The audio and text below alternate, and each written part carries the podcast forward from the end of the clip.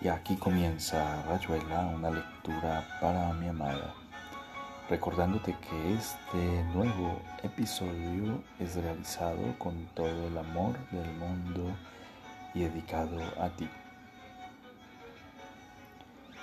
Continuaremos con la lectura de uno de los textos de Julio Cortázar llamado 62 Modelo para Armar. Espero te guste. Te amo, te amo, te amo, mi dulce desconocida.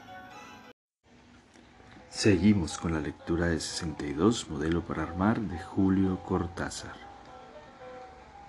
Yo me había desnudado más lejos, escondido a medias por la hoja entornada del armario, y al volver había visto el dibujo de su cuerpo bajo la sábana, una mancha de sol sobre la alfombra una media que, parecía flotar en la barra de bronce de la cabecera. Había esperado un momento, incapaz todavía de creer que todo eso era posible.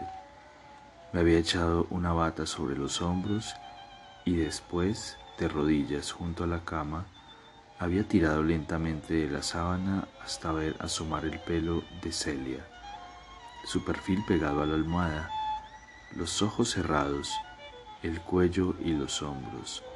Desde ahí algo como una diosa niña saliendo lentamente del agua mientras la sábana seguía bajando y el misterio se volvía sombra azul y rosa bajo las manchas del sol de la claraboya.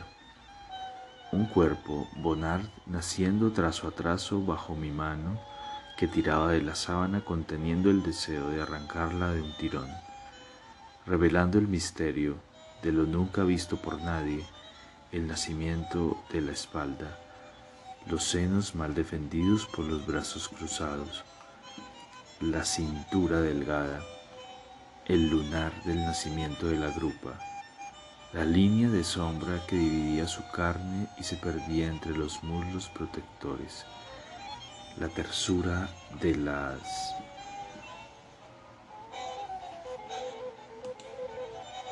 corvas.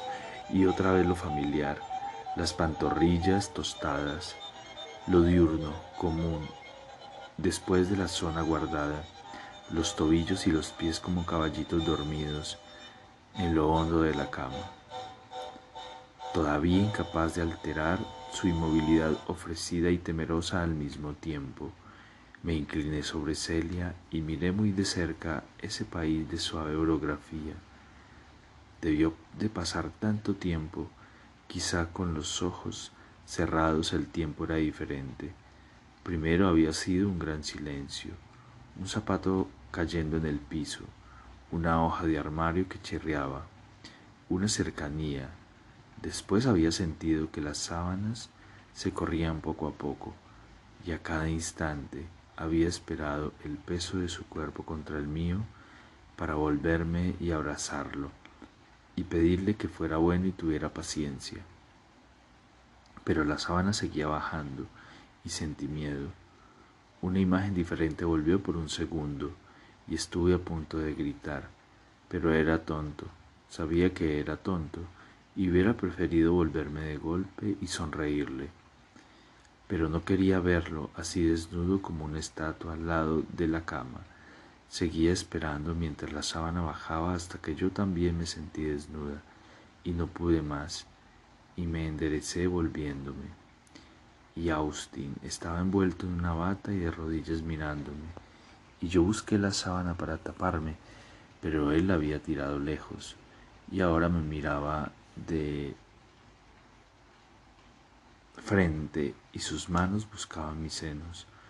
Anochecer, claraboya borrosa, pasos en la escalera, crujido del armario, tiempo, almendras, los chocolates, la noche, el vaso de agua, estrella tragaluz, calor, agua de colonia, vergüenza, pipa, manta, vuélvete, así, cansada.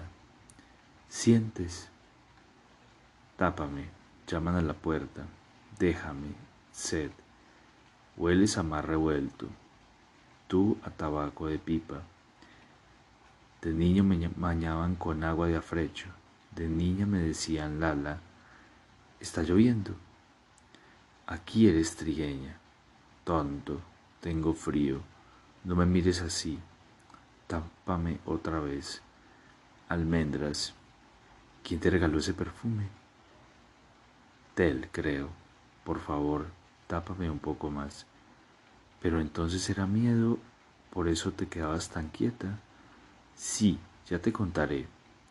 Perdóname, no pensé que tendrías miedo. Me pareció solamente que esperabas. Desde luego que esperaba. que te esperaba?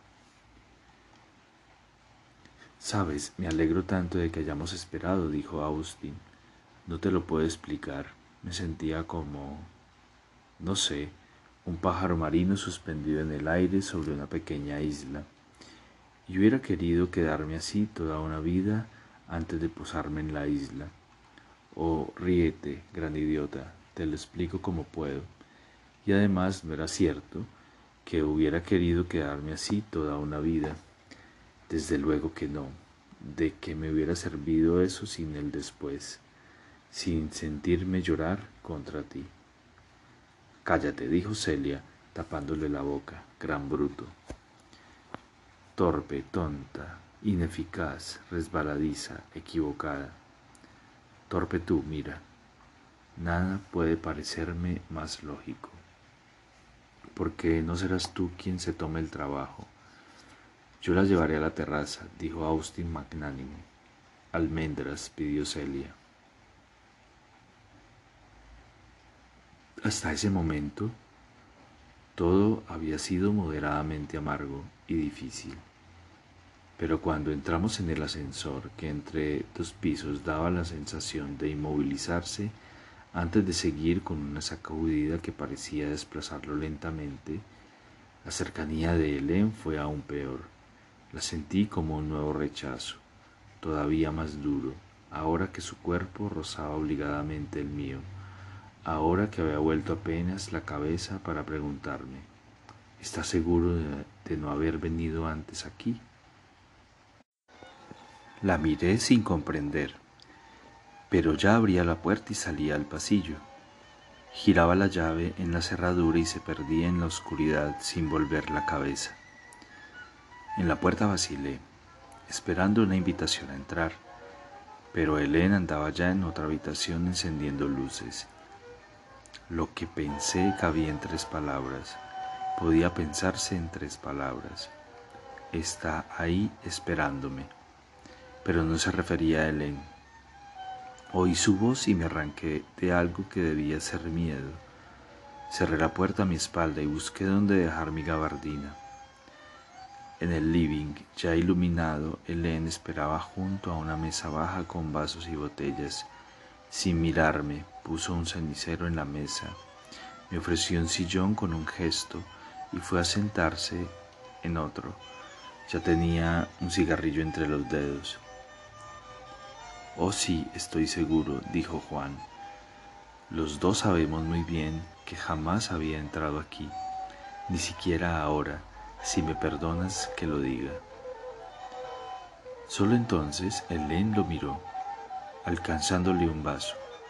Juan bebió el whisky y sin esperar que ella llenara su propio vaso, sin el gesto obligado de saludo. Perdóname, dijo Helen, estoy cansada y hace días que vivo como en el aire. Por supuesto que nunca habías venido aquí, no sé por qué lo dije. En algún sentido hubiera debido alegrarme. Los viejos mecanismos del halago, como si hubieras traducido una nostalgia, y sin embargo sentí otra cosa, algo que se parecía a... Pero no he venido a hablarte de mis fobias. Tel recibió tu carta y me la dio a leer. Me da a leer todas las cartas que recibe, incluidas las de su padre y las de antiguos amantes. No lo tomes a mal. No era una carta confidencial, dijo Helen. Quisiera que comprendas esto. La muñeca era de Tel, yo se la había regalado. Por supuesto, por juego, por una larga serie de cosas, por haberle contado alguna vez la historia de algunas de esas muñecas. Nunca sabré por qué decidió enviártela a ti, y ella tampoco lo sabe demasiado, pero cuando me dijo, me lo dijo, me tomó por de sorpresa. Me pareció simplemente que la operación se cumplía en dos tiempos. Mientras me lo decía, de, me di cuenta de que todo lo que yo he podido regalarle a Tel, te lo estaba regalando a ti. Helen alargó la mano, ajustó la ubicación de un cortapapeles. Pero no era así. Y Juan hubiera podido explicarle por qué no era así y por qué su regalo a Tel había tenido un lado humorístico y casi erótico. Para quien conocía los azares manipulados por Monsieur Hoche. Y lo malo de las explicaciones era que, como siempre, a medida que se iban desarrollando, se volvían una especie de segunda explicación para el que estaba explicando, que anulaba o pervertía la explicación superficial.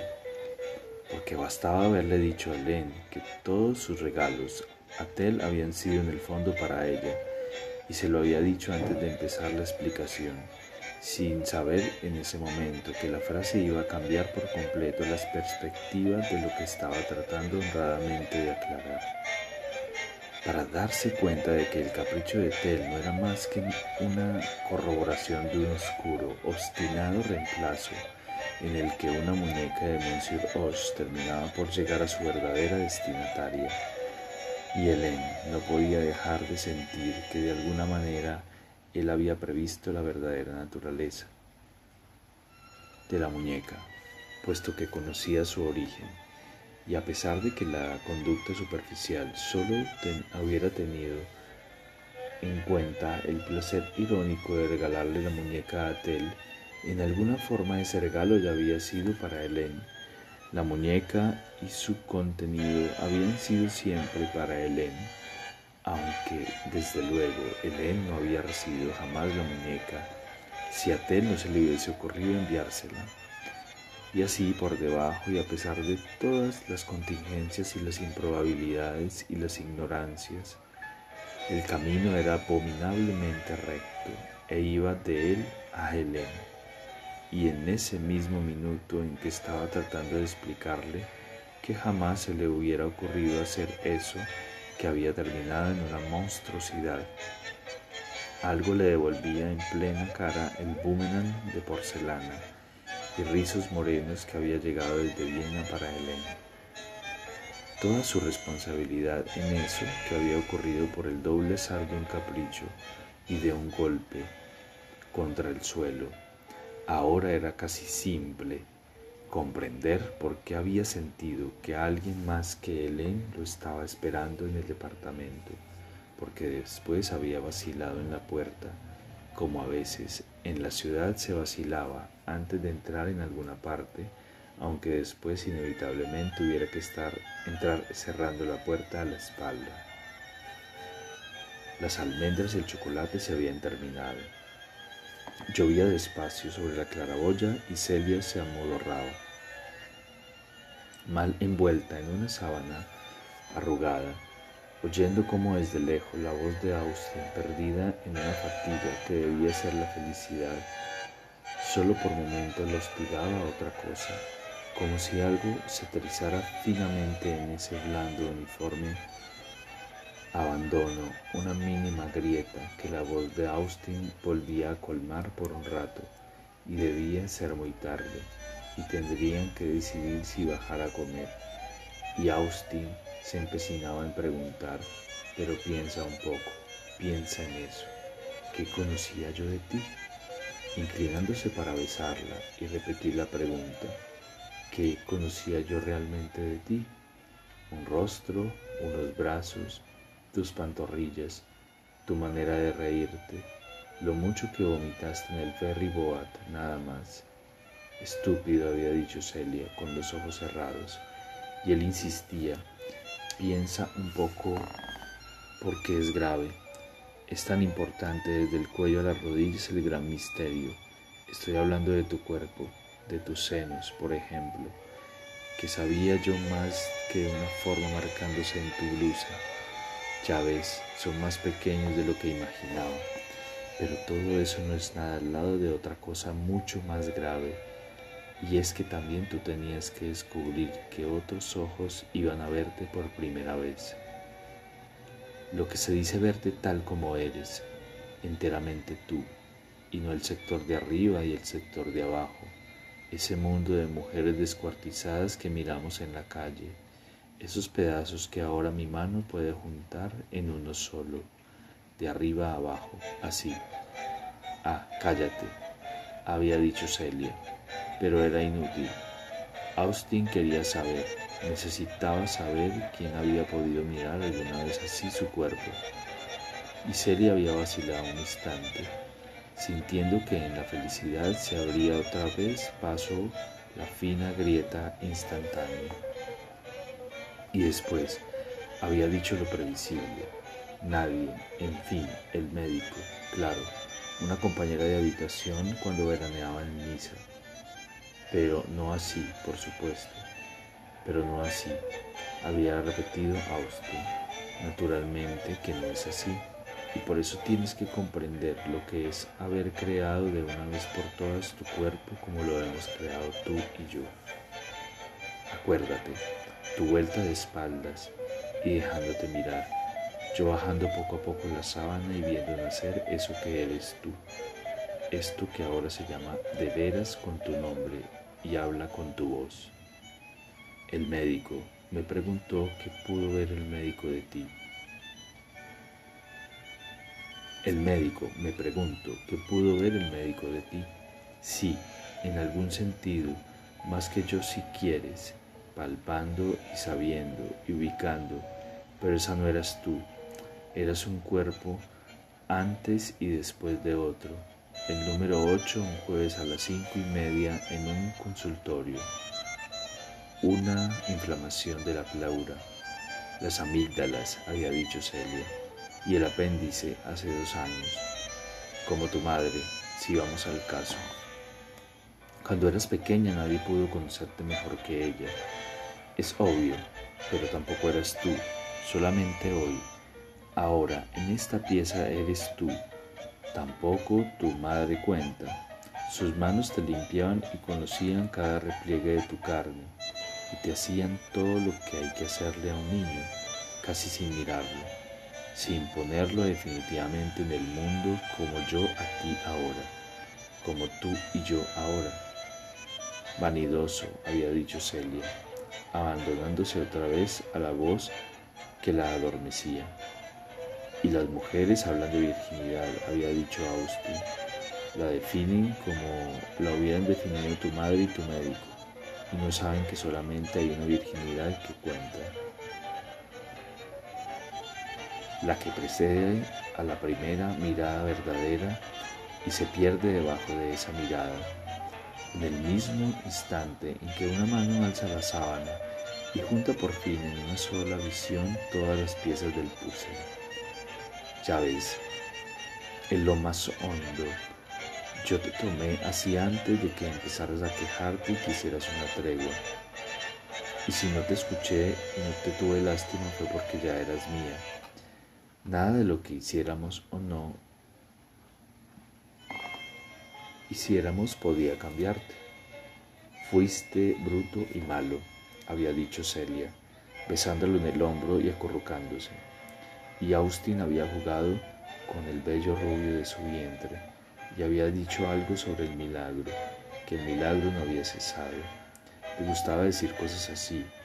No, no ha cesado, insistía es algo lento y maravilloso y durará todavía mucho, porque cada vez que miro tu cuerpo, sé que tengo todavía tanto por descubrir. Y además te beso y te toco y te respiro. Y todo está nuevo, está llena de valles desconocidos, de barrancos llenos de helechos, de árboles con lagartos y madreporas. No hay ninguna madrepora en los árboles, había dicho Celia. Y me da vergüenza. Cállate, tengo frío, dame la sábana. Tengo vergüenza y frío, y eres malo. Pero Austin se inclinaba sobre ella, apoyaba la cabeza entre sus senos. Déjate mirar, déjate poseer de verdad. Tu cuerpo es feliz y lo sabe, aunque tu pequeña conciencia de niña bien criada lo niegue todavía. Piensa hasta qué punto era horrible y contra natura que tu piel, toda entera, no hubiese conocido la verdadera luz. Apenas el neón de tu cuarto de baño, el falso beso frío de tu espejo, tus propios ojos examinándolo hasta donde alcanzaban a verlo, mal y falsamente, sin generosidad. Ya ves, apenas te, quitabas un slip, ya venía otro a reemplazarlo. Caía un corpiño para que el siguiente aprisionara esas dos palomitas absurdas, el vestido rojo del pequeño después del gris, la falda negra de los blue jeans y los zapatos y las medias y las blusas. ¿Qué sabía tu cuerpo del día? Porque esto es el día, estar los dos desnudos y mirándonos, estos son los únicos espejos de verdad, las únicas playas con sol. Aquí había agregado Austin un poco avergonzado de sus metáforas. Tienes un lunar muy pequeño que quizá no conocías, y aquí otro, y entre los dos, y este pezón hacen un bonito triángulo de isósceles. No sé si lo sabías, si tu cuerpo tenía verdaderamente esos lunares hasta esta noche. Tú eres más bien pelirrojo y horrible, dijo Celia. Ya es tiempo de que te enteres si vamos al caso, a menos que Nicole te lo haya explicado en detalle. Oh no, dijo Austin, ya te conté. Era otra cosa tan distinta. No había nada que descubrir entre nosotros. Ya sabes cómo pasó. No hablemos más de ella. Sigue diciéndome cómo soy. También quiero conocerme. Yo también era virgen si quieres. Oh sí, no te rías, yo también era virgen. Y todo lo que te he dicho vale por dos. Mm, Celia, dijo Celia, sigue diciéndome cómo soy. No me gustas nada, eres torpe y demasiado fuerte, y estás lleno de olor a tabaco, y me has hecho daño y quiero agua. Y aquí termina Rayuela, una lectura para mi amada. Espero este episodio haya sido de tu agrado. Te amo, te amo con todo mi ser y todo mi corazón.